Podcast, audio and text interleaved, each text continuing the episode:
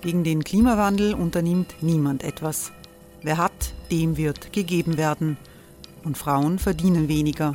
War ja immer schon so. Man ärgert sich und macht weiter. Was aber, wenn nicht? Wir haben eine Idee. Die Falter Arena macht die Bühne frei für Menschen und Projekte, die das Land verändern. Mein Name ist Eva Konzett. Ich leite das Politikressort im Falter.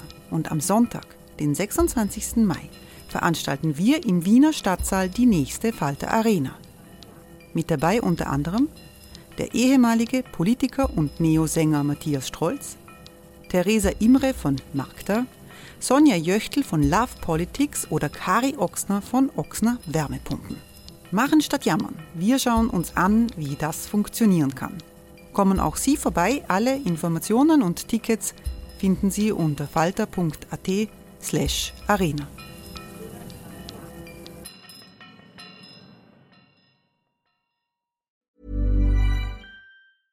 Ever catch yourself eating the same flavorless dinner three days in a row? Dreaming of something better? Well, HelloFresh is your guilt-free dream come true, baby. It's me, Kiki Palmer. Let's wake up those taste buds with hot, juicy pecan crusted chicken or garlic butter shrimp scampi. Mm. Hello Fresh.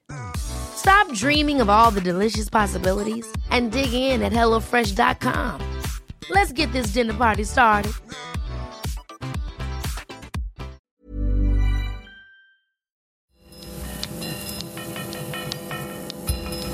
Falter Radio, der Podcast mit Raimund Löw.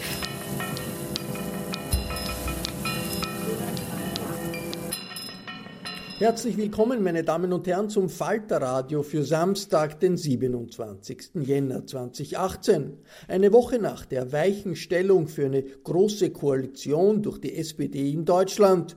Und nach Tagen der politischen Auseinandersetzung in Österreich plädieren wir für etwas Distanz zur Tagesaktualität und für den Blick auf die großen Alternativen, vor denen Europa steht. In diesem Podcast hören Sie ein Gespräch mit Herfried Münkler, einem führenden politischen Denker im deutschen Sprachraum. Herfried Münkler ist durch seine Bücher hervorgetreten. Der 30-jährige Krieg Europas Katastrophe, Deutschlands Trauma war eine wegweisende Arbeit im vergangenen Jahr. Die neuen Deutschen, ein Land vor seiner Zukunft, hat im Jahr zuvor Wellen geschlagen. Münkler lehrt an der Humboldt-Universität in Berlin. Auf Einladung des Falter und der Arbeiterkammer Wien war er im November zum Stadtgespräch mit Peter Huemer in Wien. Münkler zeichnet dabei ein Europa, das vor historischen Weichenstellungen steht. Und Migration sieht er, ganz im Widerspruch zum nationalistischen Zeitgeist, als entscheidenden Schlüssel dafür, dass der Kontinent sein sozialstaatliches Modell erhalten kann. Hören Sie im leicht gekürzten Stadtgespräch mit Peter Huemer, Herfried Winkler. Schicksalsgemeinschaft EU lautet der Titel seines Referats.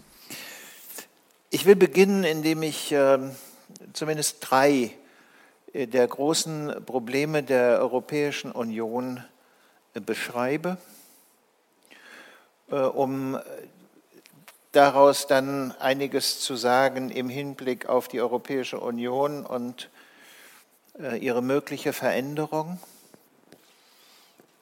Ähm, und dann äh, zur Diskussion über Migration und Integration äh, zu kommen.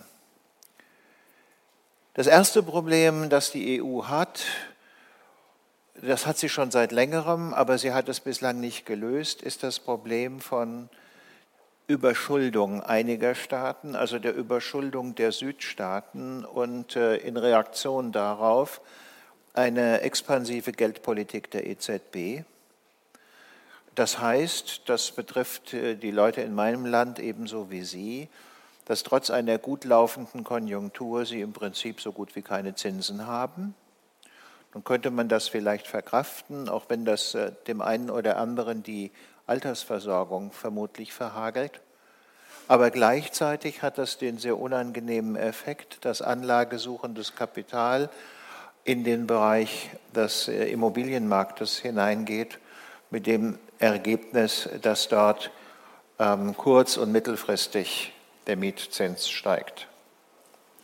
Das heißt, in einer solchen Situation treten eigentlich nicht zu erwartende Effekte auf und die haben etwas zu tun mit letzten Endes der Überschuldung der Südstaaten, der Reaktion von Draghi äh, und diesen Folgen.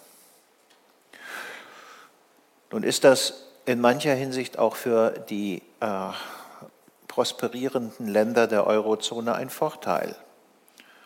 Ähm, ich gehe davon aus, das gilt für Österreich in etwas modifizierter Form ebenso wie für mein Land. Nicht der Umstand, dass durch diese Probleme der Südstaaten der Euro relativ niedrig in der Bewertung ist in Relation zum Dollar und anderen ähm, Konkurrenzwährungssystemen oder Referenzsystemen.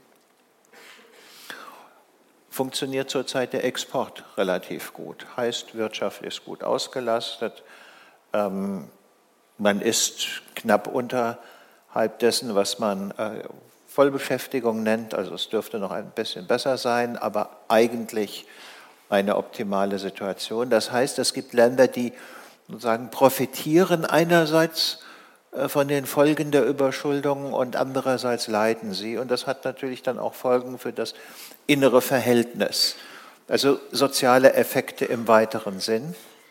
Es wäre natürlich wünschenswert, nicht nur das, sondern eigentlich zwingend, die Probleme der Überschuldung der Südstaaten. Griechenland sieht ja ziemlich übel aus. Ähm, die Krise in Spanien wird aus anderen Gründen wieder aufleben. Italien steht immer wieder am Rande, das endlich zu überwinden. Aber man kann eigentlich sagen, die letzten fünf, sechs, sieben Jahre hat die Europäische Union dieses Problem verwaltet, aber nicht gelöst. Das zweite Problem ist kein Problem der Südstaaten, sondern der Visegrad-Staaten, also äh, der Staaten, die im Rahmen der Osterweiterung der Europäischen Union dazugekommen sind, nicht aller, namentlich Polens, Ungarns, der Slowakei und Tschechien. Und deren Problem ist eher eine äh, nachhaltige Solidaritätsverweigerung. Insbesondere in der Frage der Aufnahme von Flüchtlingen, also der Verteilung derer, äh, die in den letzten Jahren, namentlich Sommer, Herbst 15, Anfang 16 auch noch, ähm, zunächst nach Österreich, dann äh, vor allen Dingen nach Deutschland, aber auch einige nach Schweden gekommen sind. Ähm, die werden wohl hier bleiben. Aber diejenigen, die gegenwärtig nach wie vor entweder nach Griechenland oder nach Italien kommen, von denen könnten ja einige äh, auch äh, nach Mitteleuropa transferiert werden, dem verweigern die sich. Nun kann man sagen, das spielt ja eigentlich gar keine Rolle, denn von denjenigen, die da in Italien angekommen sind, will ja im Prinzip keiner dorthin. Erstens im Hinblick auf die Beschäftigungsverhältnisse, äh, zweitens im Hinblick auf die allgemeine soziale Situation und Wer kann eigentlich äh, verantworten in teilweise äh, extrem xenophobe äh, Konstellationen diese Leute hineinzubringen? Das ändert aber nichts daran, dass die demonstrative Verweigerung, wie sie insbesondere von Orban und Kaczynski ähm, kommuniziert wird, ein Problem für das Selbstverständnis der EU ist. Man kann eigentlich sagen, im Hinblick auf die Flüchtlingsfrage gibt es drei Gruppen. Die Westeuropäer mit einer langen kolonialen Vergangenheit, namentlich Frankreich, Belgien, auch die Niederlande und äh, Großbritannien, die auch Frankreich und äh, Großbritannien für den Bereich, der zurzeit zerfällt, nämlich den Nahen Osten, politische Verantwortung haben denn von denen sind die Grenzen gezogen worden. Dann gibt es nicht nur die Visegrad-Staaten, sondern würden auch die baltischen Staaten äh, dazugehören und andere, die überhaupt keine koloniale Geschichte haben, bei denen man also nicht sagen kann, dass aktives politisches Handeln ähm, im nördlich der Sahara liegenden Raum, also in den Maghreb-Staaten oder südlich der Sahara in der Sahelzone oder im Nahen Osten dass die da irgendwann in ihrer Geschichte etwas dazu beigetragen haben. Und dann gibt es sozusagen die Mittelgruppe, Die haben zwar eine Kolonialgeschichte, aber eine sehr kurze Kolonialgeschichte. Also im Falle meines Landes endet die ja 1918 und auch für die Donaumonarchie kann man jetzt nicht sagen, sie habe eine namhafte Kolonialgeschichte. So ein bisschen Versuch am Rande, aber nicht wirklich etwas. Wenn ich das so sage und so beschreibe, zeigt das natürlich ein weiteres Problem der Europäer. Wenn das Problem der verschuldeten Südstaaten äh, und äh, einer gewissen Indigniertheit der anderen Staaten gewissermaßen dafür in, einer, in irgendeiner Form aufkommen zu müssen, ein Problem unterschiedlicher Wirtschaftsmentalitäten ist, dann ist das eben beschriebene Problem ein Problem unterschiedlicher Geschichtsverläufe, unterschiedlicher Umgang mit den Fremden, dem Fremden. Das ist natürlich dort, wo man eine lange Kolonialgeschichte hat, ganz anders sozusagen auch visuell eingeübt worden ist als äh, äh, in Ländern, die keine Kolonialgeschichte haben.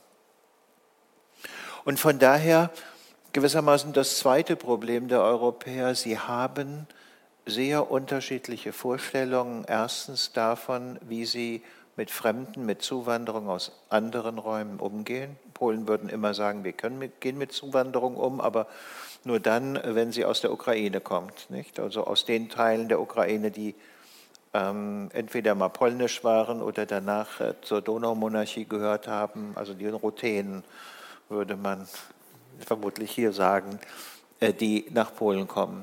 Aber mit denen, die aus Afrika kommen, wollen wir nichts zu tun haben, haben wir auch nichts zu tun, wir waren dort nie präsent. Hier also ist es gewissermaßen die, Euro, die unterschiedliche europäische Geschichte, die eingreift und die dazu führt, dass sehr unterschiedliche Blickwinkel auf das Problem eingenommen werden und die einigen sagen, ja, es ist vielleicht unser Problem und andere sagen, es ist überhaupt nicht unser Problem. Und dritten, das dritte Feld würde ich meinen als Problembereich ist natürlich Brexit. Das Ausscheiden Großbritanniens als des zweitgrößten Nettozahlerstaates. Das Geld, das dann ähm, ausfällt, muss ja in irgendeiner Weise übernommen werden oder der EU-Haushalt muss um den britischen Anteil zurückgefahren werden. Und das wird zu heftigen Auseinandersetzungen führen.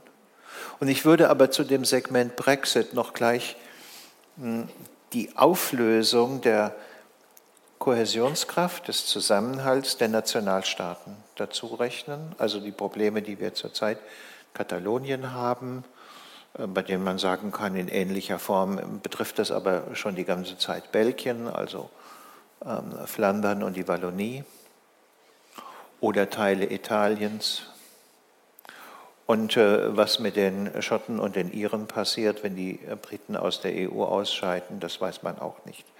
Das heißt also sozusagen Zerfallstendenzen im Hinblick auf die Strukturen der EU, einerseits der Austritt des 28. Mitglieds und andererseits die innere Auflösung der Ordnung der verbliebenen 27 Mitglieder, jedenfalls unter bestimmten Bedingungen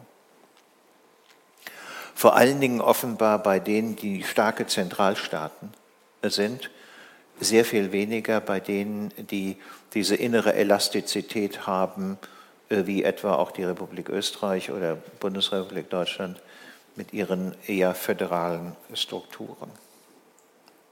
Wenn man das jetzt zusammennimmt, die drei Problembereiche, die ich beschrieben habe, kann man sagen, die bilden so etwas wie eine Schichttorte es ist nicht gelungen, diese Probleme ernstlich zu bearbeiten. Möglicherweise wird Katalonien auf Dauer ein sehr viel größeres Problem nochmal werden, ähm, sondern sie liegen da und sie werden entweder von Brüssel ignoriert, wie die Erosionstendenzen, sagen Sie, innere Probleme Spaniens, innere Probleme von wem auch immer, oder aber es gibt keine Ansätze, sie zu bearbeiten, wie etwa die Flüchtlingsfrage oder das Verschuldungsproblem. Spitze ich das zu, könnte man sagen, offenbar war einer der Fehler bei den Entscheidungen über den Fortgang der europäischen Integration ähm, in den späten 90er, frühen Nuller Jahren auf das Politikfeld Finanz und Währung äh, zu setzen und den Euro so stark zu machen und durchzusetzen und so viel an europäischer Integration mit dem Euro zu verbinden, wiewohl ich gerne zugebe, es ist wunderbar und bequem, wenn man von einem Land ins andere, ins andere fährt und muss nicht permanent gucken, dass man die entsprechende Währung hat. Aber die Kohäsion sehr unterschiedlicher Wirtschaftsmentalitäten hat in der EU dazu geführt, dass Ressentiments und Aversionen der Menschen gegeneinander in einer Weise angeheizt worden sind, wie das vorher nicht der Fall gewesen ist. Also das, was auf dem Höhepunkt der Griechenland-Krise ähm, wechselseitig zwischen Berlin und Athen, aber es gab natürlich auch andere noch in dem Spiel, es war ja nicht nur Berlin, es war nicht nur Frau Merkel und nicht nur Wolfgang Schäuble, hin und her gegangen ist und gegenseitigen Beschuldigungen und Invektiven. Das war die Folge gewissermaßen des Zusammenbindens von sehr unterschiedlichen Räumen. Da war also gewissermaßen die Formulierung der Schicksalsgemeinschaft eher zu einem Gegensatz geworden. Möglicherweise stehen wir im Augenblick an einem Wendepunkt. Gestern ist, sind in Brüssel ein paar Papiere unterschrieben worden zu einer europäischen Verteidigungsgemeinschaft. Also zur Verfolgung des Gedankens, dass möglicherweise das Schicksal Europas sich nicht entscheidet, trotz Merkels Satz, scheitert der Euro, scheitert Europa, an der Frage der Wirtschafts- und Währungspolitik oder der Währungs- und Finanzpolitik, sondern an der Frage der Sicherheits- und Außenpolitik, wo sehr viel stärker auch erfahrbar ist, dass die Probleme, die anstehen und die zu lösen sind, nur gemeinsam gelöst werden können und eine gemeinsame Lösung nicht dazu führt, dass man hm, einander misstraut und gegeneinander angeht. Also man könnte sagen, die Herausforderung, mit der wir zu tun haben, eigentlich schon die ganze Zeit, aber wir haben uns immer weggeduckt, die Stabilisierung der Peripherie oder auch der europäischen, der europäischen Ränder, wenn wir insbesondere Südosteuropa, also den Balkan nehmen, ist eine, eines der, eine der großen Herausforderungen und möglicherweise wird an dieser Frage die Europäische Union neue Kraft für sich schöpfen und auch Zuversicht und dann möglicherweise äh, die von mir als Schichttorte bezeichneten drei Probleme angehen können. Oder aber sie wird versagen und dann ähm, muss man davon ausgehen, dass Europa entweder in Agonie verfällt, also gar nichts passiert, nicht, wurstelt so irgendwie weiter, aber sie lösen keine Probleme. Oder es zerfällt in drei Blöcke, Südeuropa, Osteuropa und das äh, ursprüngliche EU-Europa mit einigen anderen. Das würde ich jetzt mal so relativ freihändig als Alternative formulieren. Also Rückgewinnung über die Außengrenzen, aber nicht indem man die Herzogin von Oldenburg, das ist die Frau von Storch in Deutschland von der AfD, die sich berühmt gemacht hat, indem sie gesagt hat, sie würde gegebenenfalls auch auf Frauen und Kinder schießen, wenn die Grenze überqueren wollten, indem man die Herzogin von Oldenburg äh, da ins Gefecht schickt, sondern äh, indem man die europäische Peripherie tatsächlich stabilisiert, in politischer, in ökonomischer und in sozialer Hinsicht. Und das ist eine große Herausforderung. Dazu gehört aber auch, langfristig sind die europäischen Gesellschaften auf soziale Reproduktion angewiesen weil wir uns biologisch nicht reproduzieren können. Das ist eines der zentralen Argumente in dem ähm, erwähnten Buch über die neuen Deutschen. Das gilt würde aber auch für die neuen Österreicher in derselben Weise gelten. Es kommen nicht so viele Kinder in diesen Ländern auf die Welt, wie erforderlich wären, um die Bedarfe des Arbeitsmarktes aufzufüllen. Also in Deutschland kenne ich die Zahlen ganz gut. Hm. Dieser Frage unverdächtiger Mann, Ingo Kramer vom Bundesverband der deutschen Industrie, sagt, uns fehlen in den nächsten 17 Jahren 6 Millionen Arbeitskräfte, um im Prinzip den Output der Industrie aufrechtzuerhalten. Das ist eine gewaltige Zahl. Nun hat die AfD, also ein bisschen die Schwesterpartei der FPÖ, ähm, also jetzt sage ich mal aus Eitelkeit, nicht, auf unser Buch, die neuen Deutschen, reagiert, indem sie ein Plakat gemacht haben mit einer schwangeren Frau, kennbar an einem geschwollenen Bauch, die auf dem Rücken liegt, mit der Überschrift, die neuen Deutschen machen wir selber. Muss man sagen, die Jungs ähm, sind ja fast nur Männer, können nicht rechnen. Denn das Problem sind die nächsten 17 Jahre, nicht? Da können die jetzt zugange sein, mit Neue Deutsche machen, äh, dass es nur so kracht. Aber für die nächsten 17 Jahre treten die nicht in den Arbeitsmarkt ein. Ne? Also es ist eigentlich ein äh, relativ naheliegendes Problem, dass wir, und äh, das Thema, über das ich äh, ja auch zu sprechen habe, ist die Frage der Integration, aus denen, die gekommen sind, und das gilt für mein Land genauso wie für Ihr Land, Menschen machen müssen, die, auch wenn sie nicht in unseren Arbeitsmarkt passen, in die so investiert wird, dass sie in diesen Arbeitsmarkt hineingehen können. Also Empowerment. Wir investieren in sie. Ähm, wir tun das gewissermaßen als Vorschussleistung bilden sie aus, schicken sie auf Schulen, lassen sie Handwerksabschlüsse machen, was auch immer. Als Vorschussleistung von mir aus äh, sehr humanitärer Art, aber mittelfristig ist es eine Win-Win-Situation. Denn wenn das gelingt, dann werden wir davon Vorteile haben und diejenigen, die gekommen sind, werden Vorteile haben und einige von denen, die gekommen sind, aber nicht bleiben wollen, werden Vorteile mitnehmen in ihre Länder, aus denen sie geflohen sind und in denen möglicherweise dann so etwas wie ein Wiederaufbau äh, stattfindet, weil sie hier ihre Fähigkeiten weiterentwickelt haben. Also, hm, wir müssen uns darum bekümmern, dass wir uns weiterhin, dass wir in der Lage sind, uns sozial zu reproduzieren. Denn in mancher Hinsicht könnte man ja sagen, okay, viele dieser Bereiche in Europa sind übervölkert, wohnen eigentlich viel zu viele Leute drauf in Relation zu dem, was man vielleicht die natürlichen Ressourcen nennen könnte, nicht? Westeuropa, Mitteleuropa ist ein sehr dicht bevölkerter Bereich.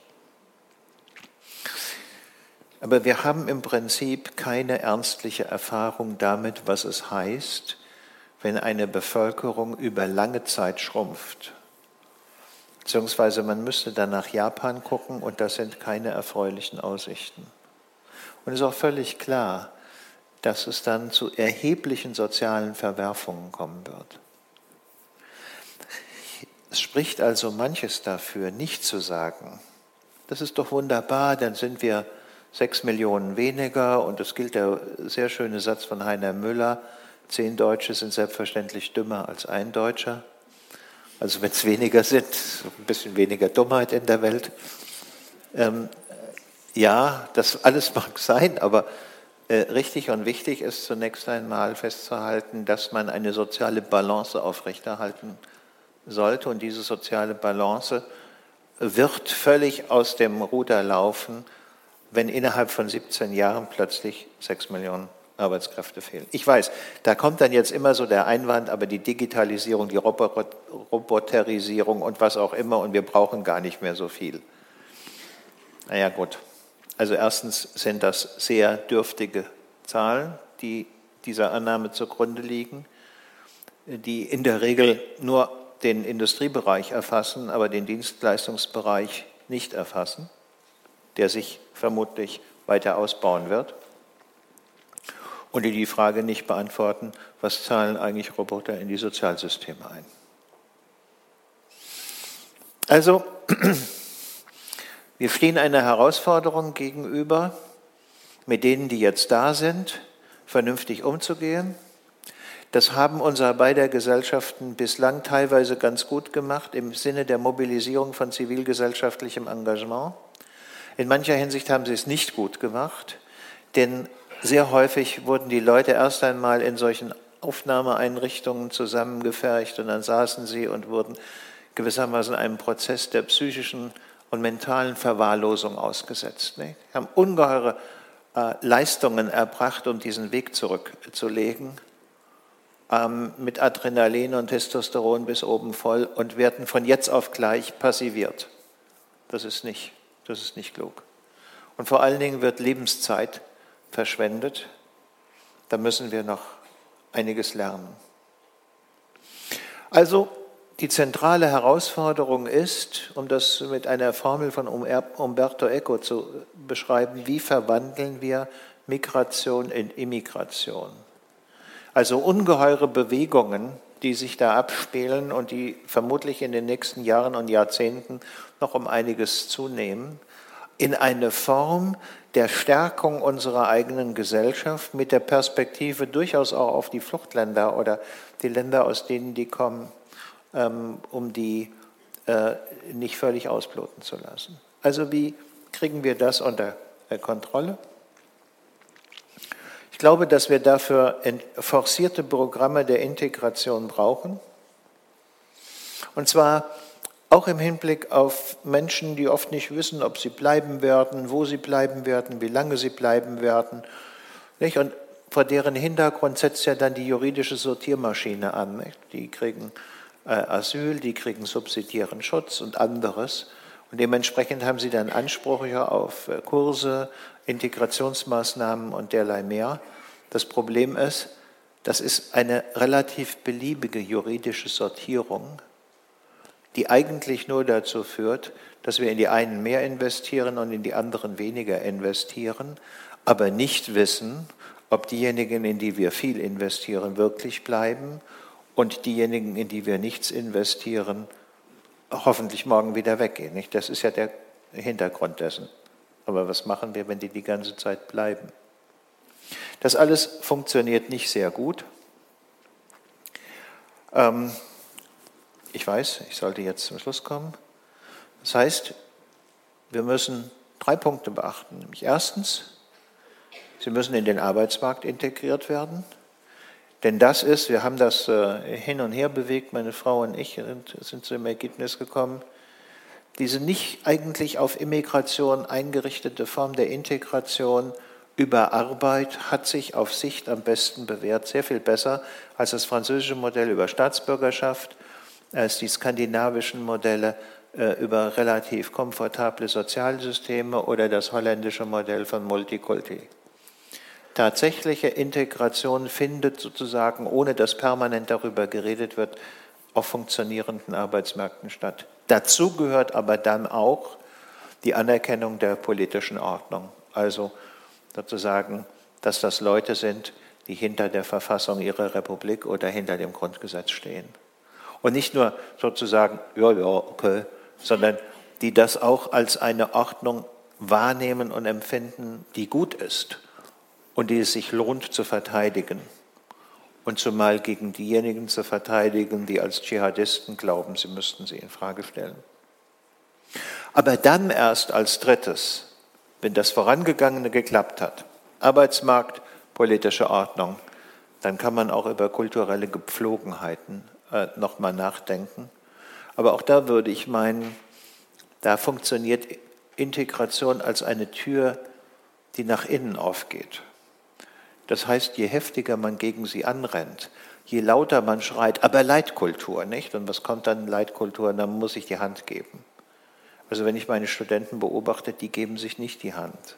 Wenn sie sich berühren, klatschen sie sich ab oder machen irgendwas anderes. Nicht? Das sind Geflogenheiten, die sich ständig verändern. Oder wenn jetzt die Grippe in Berlin wieder um sich greift, werde ich meinen Studenten auch nicht die Hand geben, sondern vielleicht einen Ellenbogen oder was auch immer oder besten gar nichts, nicht? Oder es gibt auch andere, die umarmen sich bei jeder Gelegenheit, was ich jetzt sinnvollerweise nicht tue, zumal nicht mit Studentinnen. Aber hm. Also sozusagen kulturelle Gepflogenheiten, die gewöhnt man sich an, die sollte man aber nicht vom Staat vorgeschrieben und verordnet bekommen. Und wenn man sie verordnet bekommt, sind es dann eher Bereiche, gegen die äh, zumal junge Leute Widerstand leisten. Aber wenn man das ganz eigentlich sagt, das funktioniert von selber, wenn die im Arbeitsmarkt sind und wenn die begriffen haben, dass eine politische Ordnung der Freiheit etwas ist, was ihnen zugutekommt, dann klappt auch das Letztere. Vielen Dank.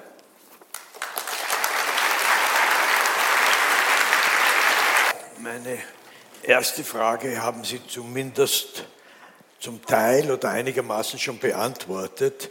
Ich habe da ein Zitat gefunden, das heißt, ich glaube, dass sich in den nächsten zwei, drei Jahren entscheiden wird, ob die EU eine Zukunft hat oder aber ob das Europaprojekt zerbricht. Das war im Juli 2015 während der Griechenland-Krise mhm. und das ist jetzt etwa zweieinhalb Jahre her, nicht ganz. Das heißt, wir wären jetzt in, die, in der Phase drinnen, wo sie sich allmählich entscheiden sollte, wobei Sie gesagt haben, ein möglicher Wendepunkt sei jetzt gekommen, mhm. äh, den Sie dann ausgeführt haben. Äh, wenn ich Sie recht verstanden habe, es bleibt spannend. Ja, was Europa betrifft auch, ja. Ähm, ich glaube auch, dass wir im Augenblick an einem solchen Punkt stehen.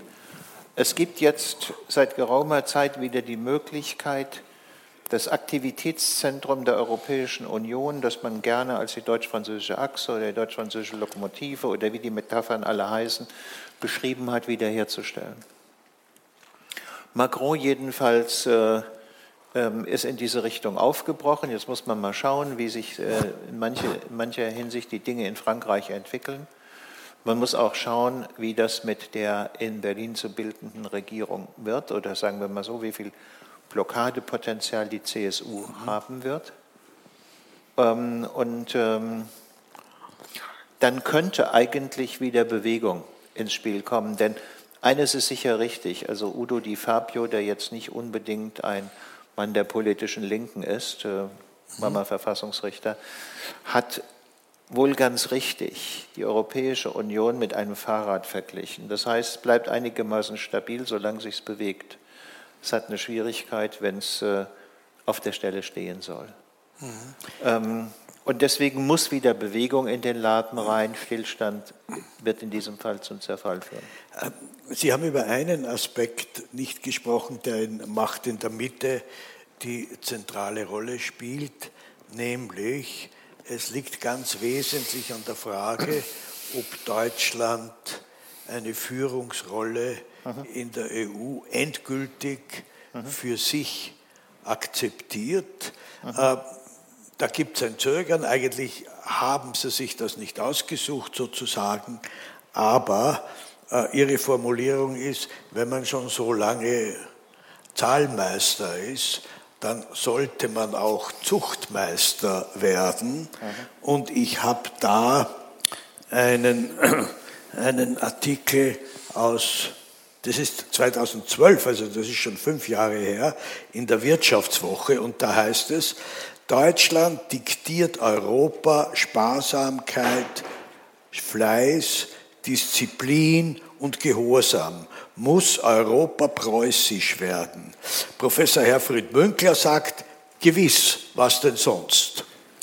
Und äh, Sie fügen dann noch hinzu, oder Europa scheitert. Mhm. Das ist eine rüde Formulierung, mhm. aber es ist auch wiederum ein Many of us have those stubborn pounds that seem impossible to lose, no matter how good we eat or how hard we work out. My solution is PlushCare. PlushCare is a leading telehealth provider with doctors who are there for you day and night to partner with you in your weight loss journey. They can prescribe FDA-approved weight loss medications like Wagovi and Zepbound for those who qualify. Plus, they accept most insurance plans. To get started, visit plushcare.com slash weight loss. That's plushcare.com slash weight loss. Eine deutliche Klarstellung wenn ich Sie recht verstehe, oder es geht aus dem, was Sie gesagt haben, äh, eben jetzt klar hervor, Europa ist bei weitem noch nicht preußisch genug. Ja, also wenn man sozusagen preußisch in Anführungszeichen setzt, in dem Sinne, ähm, dass das, was man konsumieren will, zuvor erarbeitet sein muss und dass äh, Europa eine Konkurrenz zu bestehen hat, globalerweise nicht. Ähm, die Herausforderung durch China, eine neoprotektionistische Wirtschaftspolitik der USA.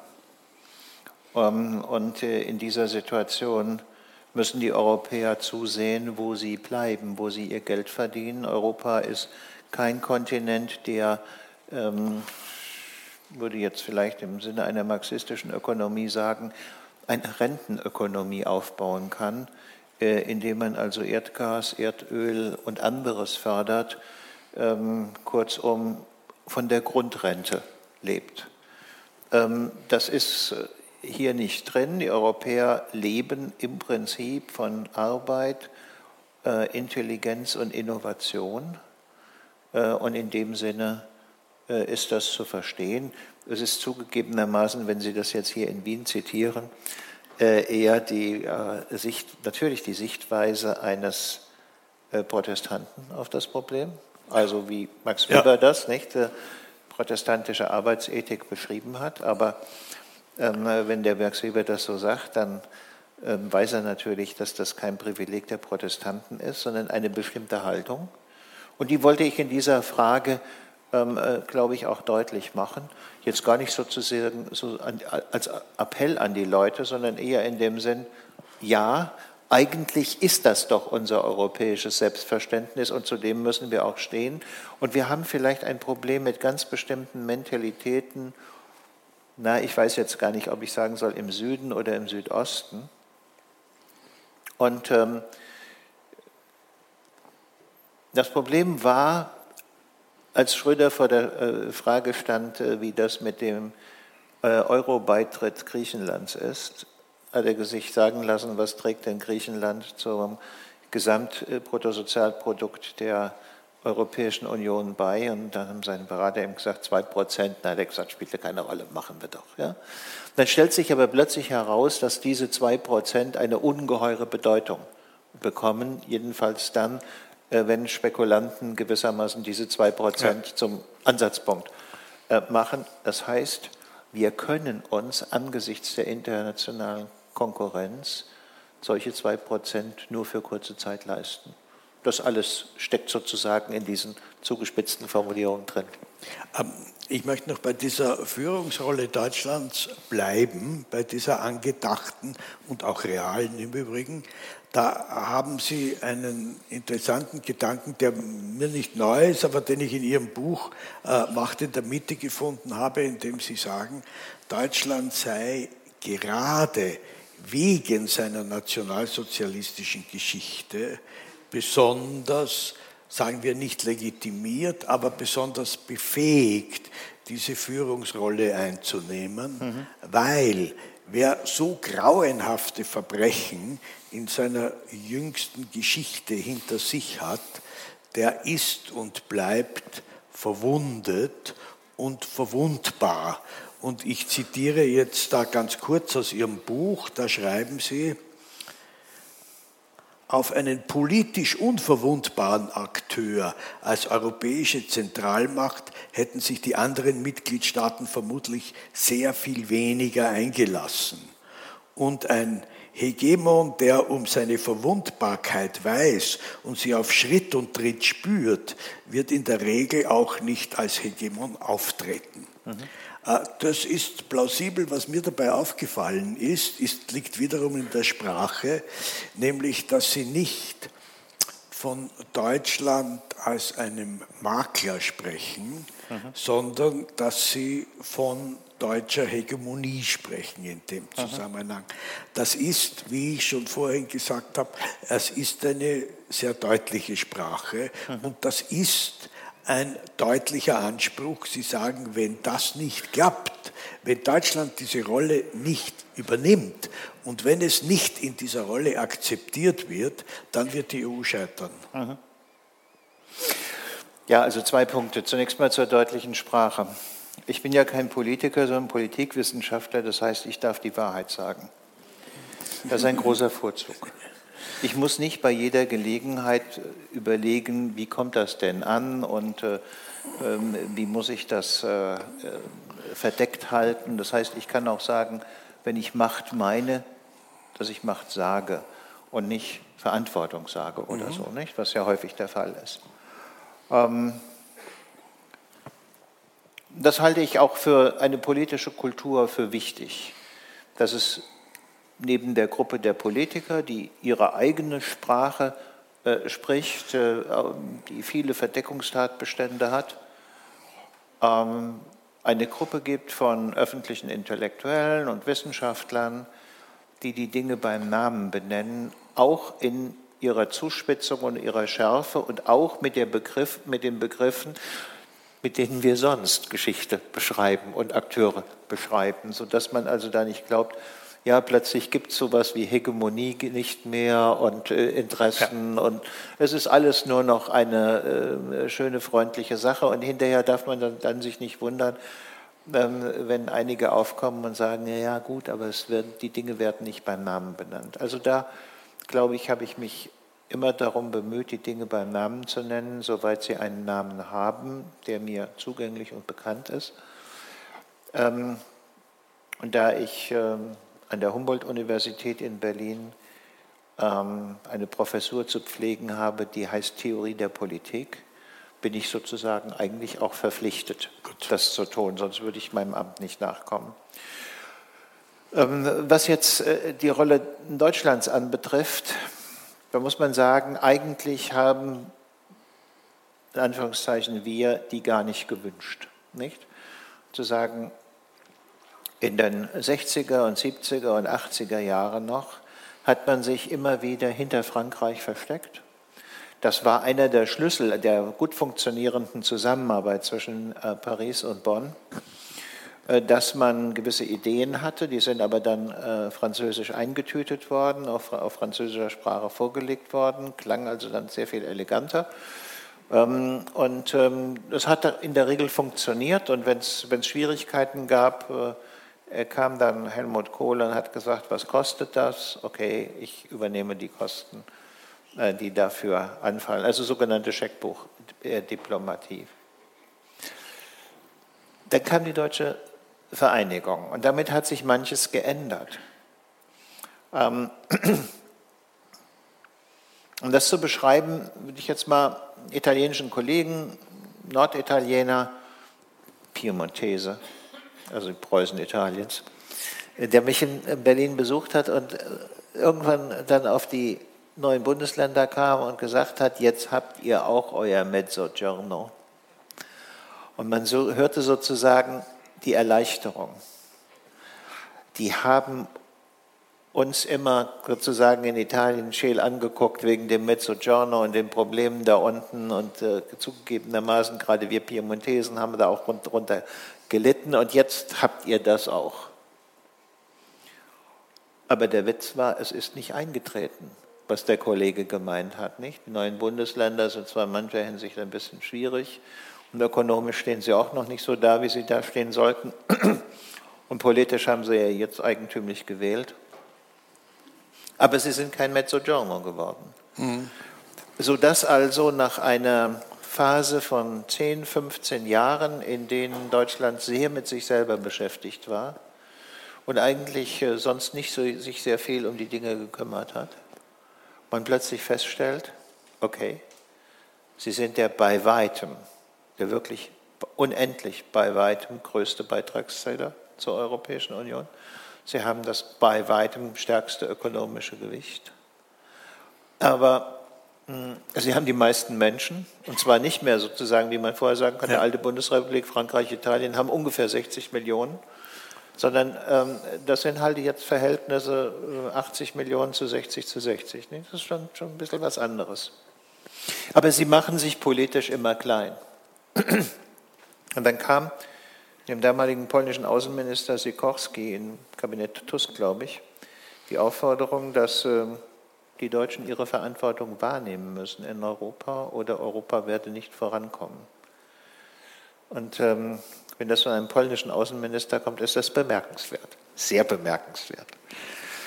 In der Tat, dann äh, setzte sozusagen auch in meiner Umgebung bei den Kollegen und anderen, äh, man gelegentlich darüber gesprochen hat, die Frage ein, ja, was wird eigentlich aus einem politischen Verband, bei dem der gewichtigste Akteur in der Mitte oftmals untätig bleibt? Ich äh, würde jetzt, kommen wir mal zur EU zurück und äh, diesen krisenhaften Erscheinungen, die Sie ausführlich beschrieben haben. Sie haben ein Konzept entwickelt, ich weiß nicht, wie weit Sie noch bei dem stehen, aber vor doch, doch, ja, ja. relativ kurzer Zeit ja. galt es noch und ich äh, zitiere hier, in meinem Modell gibt es einen Kernbereich, einen mittleren und einen äußeren Bereich.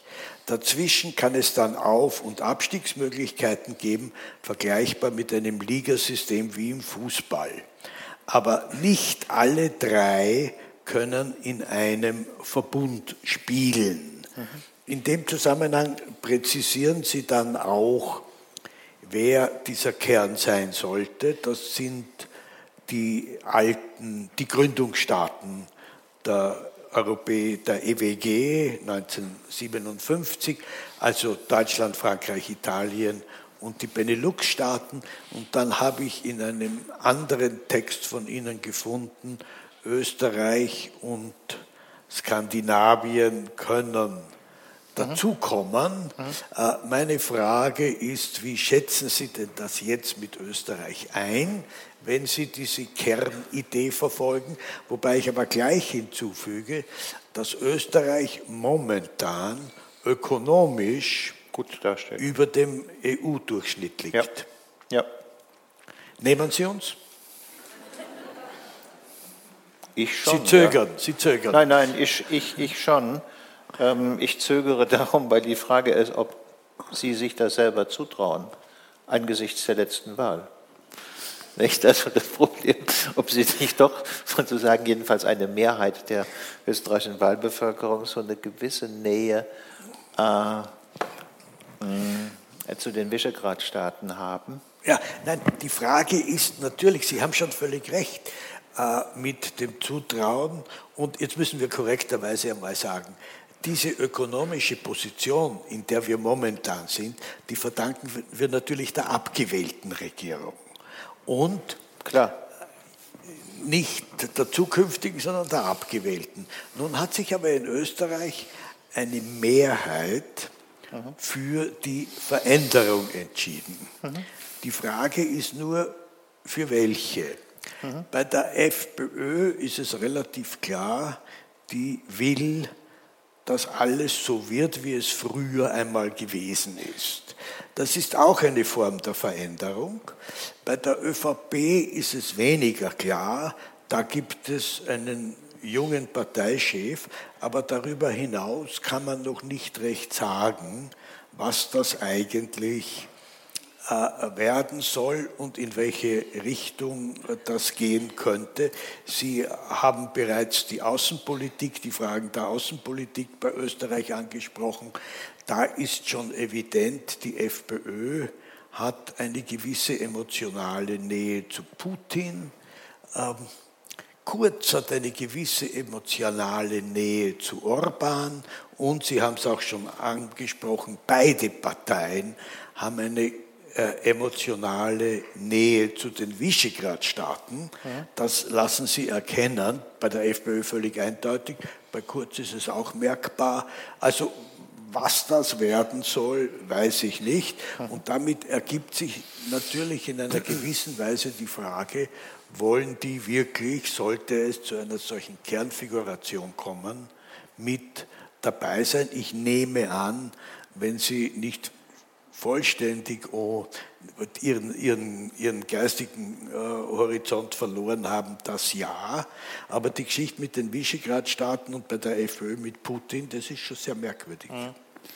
Also das wunderschön, dass Sie sozusagen diesen Punkt nochmal darauf hinzuspitzen. Das ist gewissermaßen eine der äh, Leitideen hinter diesem ähm, Modell in der Europäischen Union, einer erhöhten politischen Elastizität, das ich mit dem Kern und den Ringen beschrieben habe und das möglicherweise jetzt auch bei den Verhandlungen im Ergebnis des äh, Brexit äh, doch mehr Konturen gewinnt, also nicht nur sozusagen so ein Professorenprojekt äh, ist, sondern ähm, politische Dichtigkeit bekommt.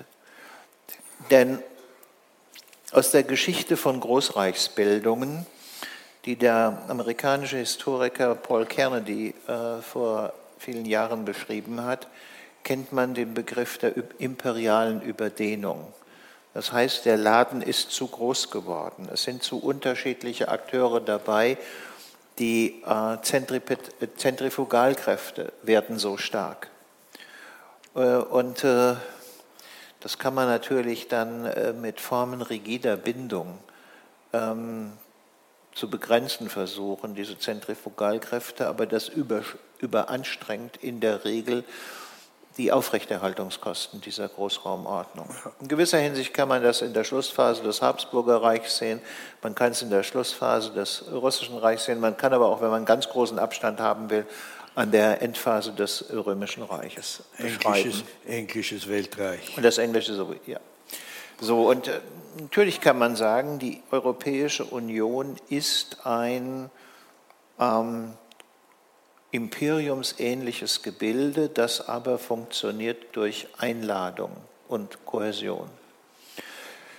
Nun ach, ist aber klar, dass der Lebensstandard, sagen wir mal Dänemarks, sich fundamental unterscheidet von dem Rumäniens oder Bulgariens, um gewissermaßen so zwei Schlusslichter äh, zu nennen. Oder äh, noch schlimmer, äh, von dem äh, eines potenziellen Mitglieds wie Bosnien-Herzegowina, denn das ist denen ja versprochen worden, dass sie irgendwann mal reinkommen, ähm, äh, unter der Voraussetzung, dass sie sich nicht wieder ähm, mit Messern an die Gurgeln gehen. Ich habe nur eine kurze Zwischenfrage dazu.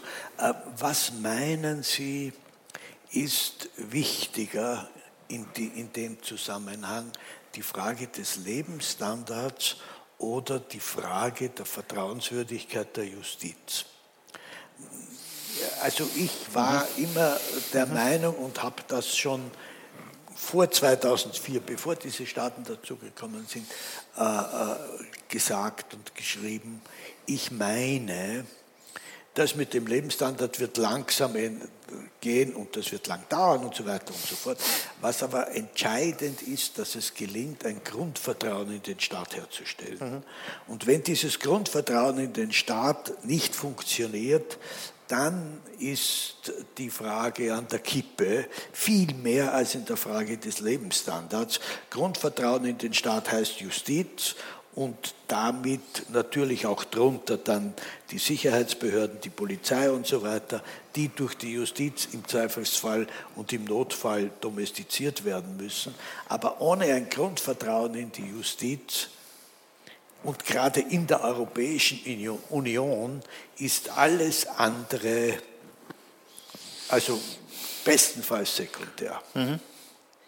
Gut, ich meine, Sie haben mir die Frage gestellt, was wichtiger sei. Das fällt mir schon schwer zu beantworten. Aber immerhin lässt sich beobachten, dass Staaten, die keine korruptionsresistenten Eliten haben, in der Regel auch niedrigere Lebensstandards mhm. haben, während äh, die Länder innerhalb des europäischen Raums, die die höchsten Lebensstandards haben, äh, vielleicht nicht unbedingt nach den Kategorien der von Transparency International sagen die Spitzenposition bei Korruptionsresistenz einnehmen, Dänemark schon, äh, aber doch eine hohe äh, Aversion des, des, Ertragens von korrupten Eliten. Gut, ähm, das ist äh, vielleicht in Österreich in der politischen Diskussion etwas, es stellt sich das etwas anders dar als äh, bei uns. Mhm. Aber das ist von großer Wichtigkeit, weil hm, ein Staat, bei dem Justiz, aber auch politische Klasse ähm, die Voraussetzungen dafür darstellen, dass man Staatsvertrauen hat.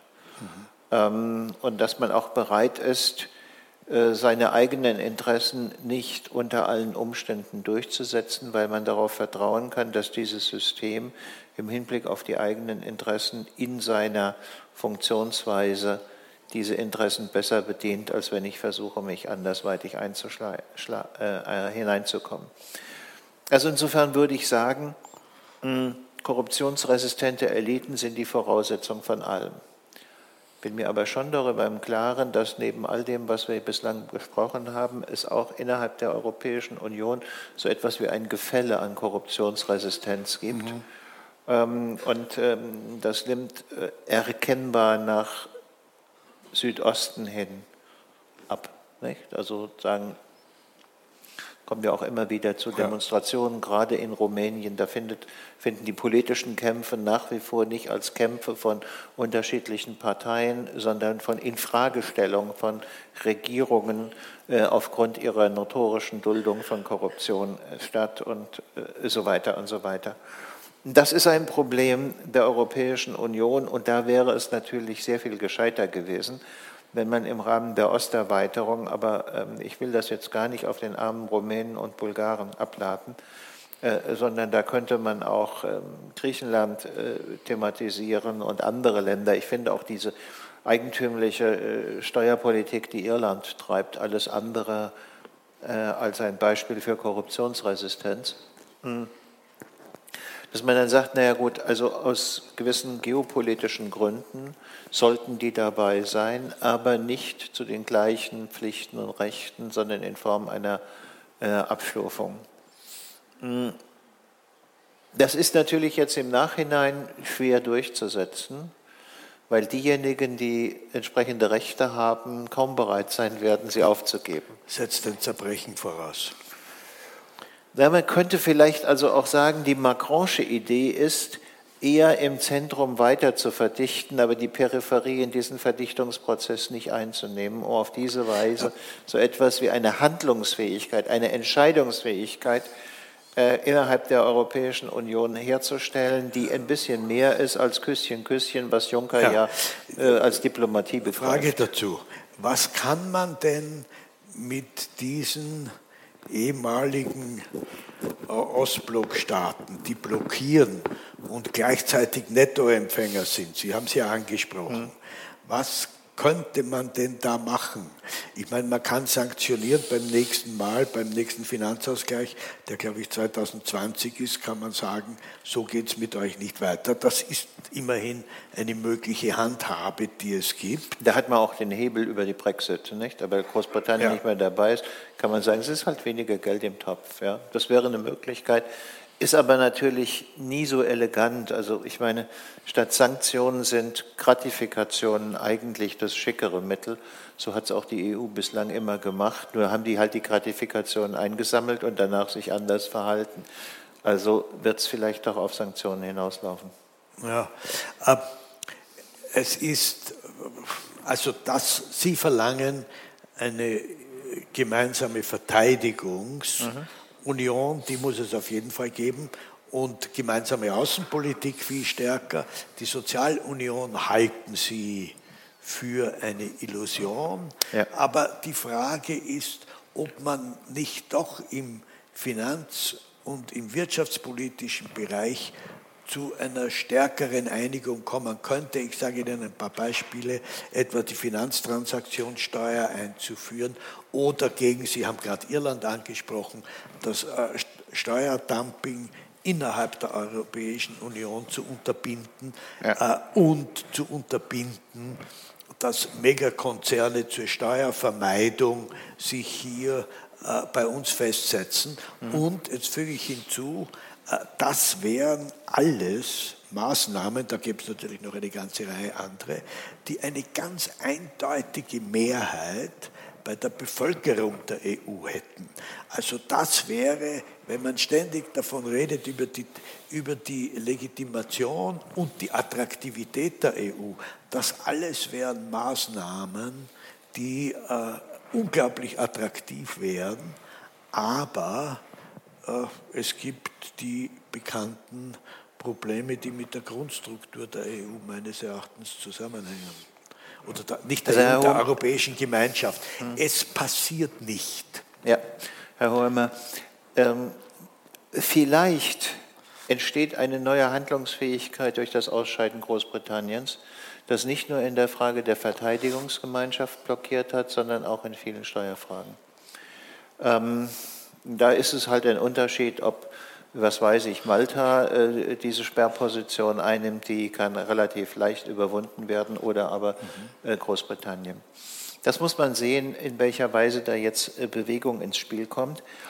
Ähm, in dieser Form, wie Sie das jetzt beschrieben haben, glaube ich, gibt es auch gar keine Probleme. Ja, das ist eigentlich, alles, was Sie beschrieben haben, würde ich sagen, gehört tendenziell zu den Selbstverständlichkeiten eines Verbundes wie der Europäischen Union, die aber nicht eingelöst worden sind. Was die Frage äh, einer nun tatsächlich so zu benennenden äh, Sozialunion anbetrifft, ist auf absehbare Zeit das äh, Gefälle ja. des sozialen Nein, Lebens ist, das, einfach ja. zu groß, Nein, das um das Illusion. herzustellen. Nicht? Nein, das, das, schließt das nicht aus, dass irgendwann, irgendwann einmal ja. ähm, Nein, aber das, möglich momentan, sein wird, aber das sehe ich jetzt äh. Nein, für meine momentan, Lebenszeit nicht. Sie äh, rekurrieren in Ihrem Buch auch auf diesen berühmten Satz auf dem Leoparden. Also ja. Mhm. äh, junge Tancredi sagt, wenn wir wollen, dass alles so bleibt, wie es ist, dann ist es nötig, dass alles sich verändert. Ja. Ähm, das ist, daher ist er ja auch so gern zitiert, ein wundervoller Satz, wie wir wissen. Man kann ihn auch als optimistisches äh, Resümee betrachten im Hinblick auf die Möglichkeiten, die die Europäische Union vor sich liegen hat und die notwendigen Veränderungen in diesem Zusammenhang. Äh, dazu aber nur eine Frage. Kann oder könnte es sein, dass der türkische Präsident Erdogan das alles über den Haufen schmeißt? Mhm.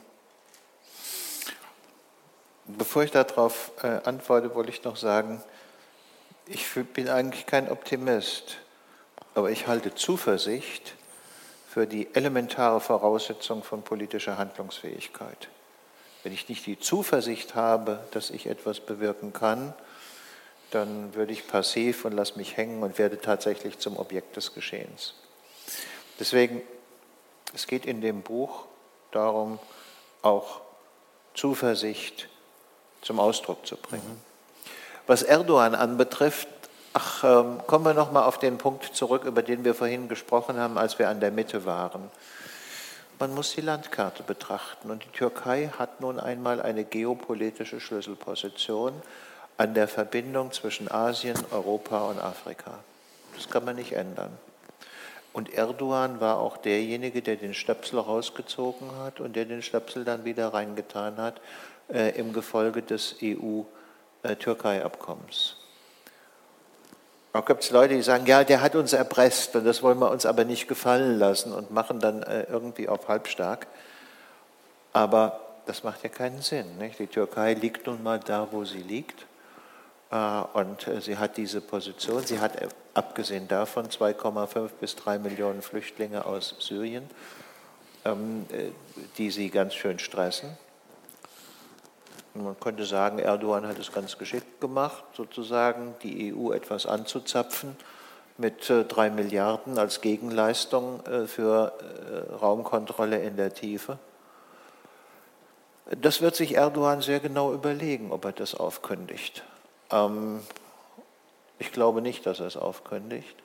Natürlich kann man das nie ausschließen, nicht? Also Politiker machen gelegentlich dumme Handlungen, weil sie glauben, auf diese Weise ihren politischen Aufstieg organisieren zu können. Und äh, das machen nicht nur die Politiker, sondern auch äh, dumme Wähler, die denen dann auch noch äh, entsprechend Unterstützung zuteil werden lassen. Sie haben ja auf die unglückliche Geschichte Deutschlands in dem Anfang der 30er Jahre mit allen Folgen schon hingewiesen. Man kann das alles nicht ausschließen, nicht? Und äh, sagen so Typen wie Erdogan, Trump, Duterte. Das sind schwierige, schwierige äh, Leute, die offenbar jeden Tag auch aus dem Bauch heraus ihre Positionen ändern äh, können. Das macht Politik gelegentlich schwierig. Funktionierende Demokratien haben starke Bindungen gegen die. Das spürt zurzeit der Trump. Mhm. Erdogan ist einige Schritte weiter bei der Zerstörung von Rechtsstaatlichkeit in der Türkei. Das alles macht keinen Spaß, mit dem äh, Erdogan da rumzumachen. Deswegen hat die Regierung ja auch den früheren Kanzler, der gewissermaßen mit Putin kann und mit Erdogan kann.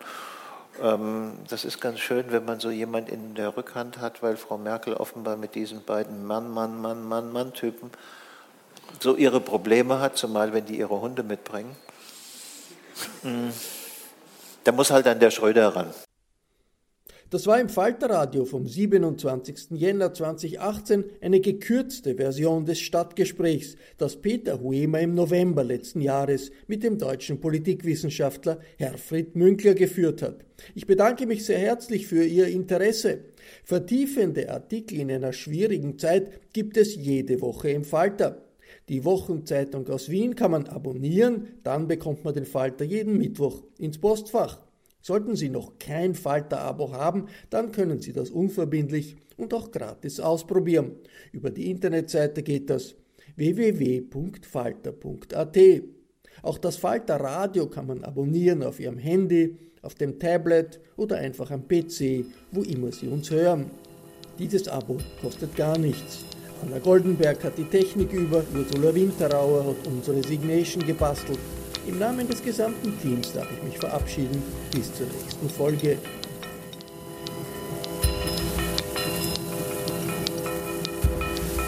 Sie hörten das Falterradio, den Podcast mit Raimund Löw.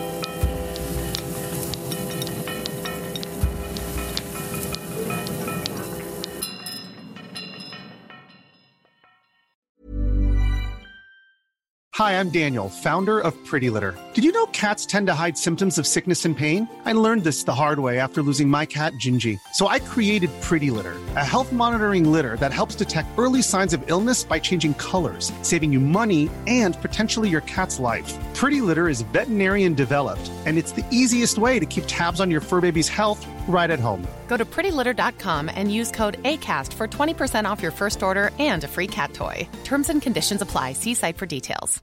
Imagine the softest sheets you've ever felt. Now imagine them getting even softer over time. That's what you'll feel with Bowl and Branch's organic cotton sheets. In a recent customer survey, 96% replied that Bowl and Branch sheets get softer with every wash. Start getting your best night's sleep in these sheets that get softer and softer for years to come. Try their sheets with a 30-night guarantee. Plus, get 15% off your first order at bowlandbranch.com. Code BUTTERY. Exclusions apply. See site for details.